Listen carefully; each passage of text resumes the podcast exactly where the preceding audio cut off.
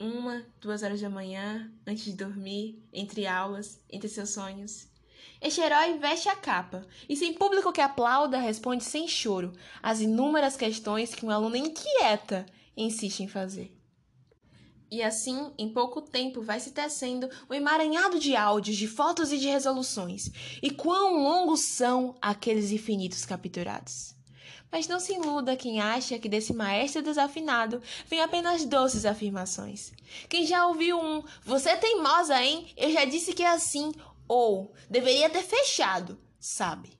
Isso porque não vou aqui citar aquele velho ciúme de você sabe quem, para não ouvir depois se fosse com Nielsen. Opa! Quando se trata de João, a gente sabe que não tem rótulo que defina e é uma honra ser aluna de um matemático, advogado, arquiteto, sai historiador e sociólogo, que por algum motivo que eu nunca entendi o qual, explica química e física com a ginga só dele.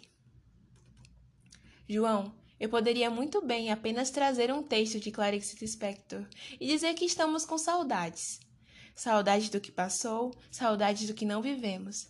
Mas isso seria pouco seria muito pouco para homenagear você. O salvador da pátria, rei, o professor mais lindo desse Brasil, quiçá do mundo, raio de sol em um dia nublado. E não, isso não é um golpe. É só que eu sou grata, grata pelo seu encorajamento mesmo nos dias mais difíceis. Grata por você ver e acreditar, enquanto muitos outros só preferiram deixar de lado grata por você fazer bem mais do que sua obrigação todo dia.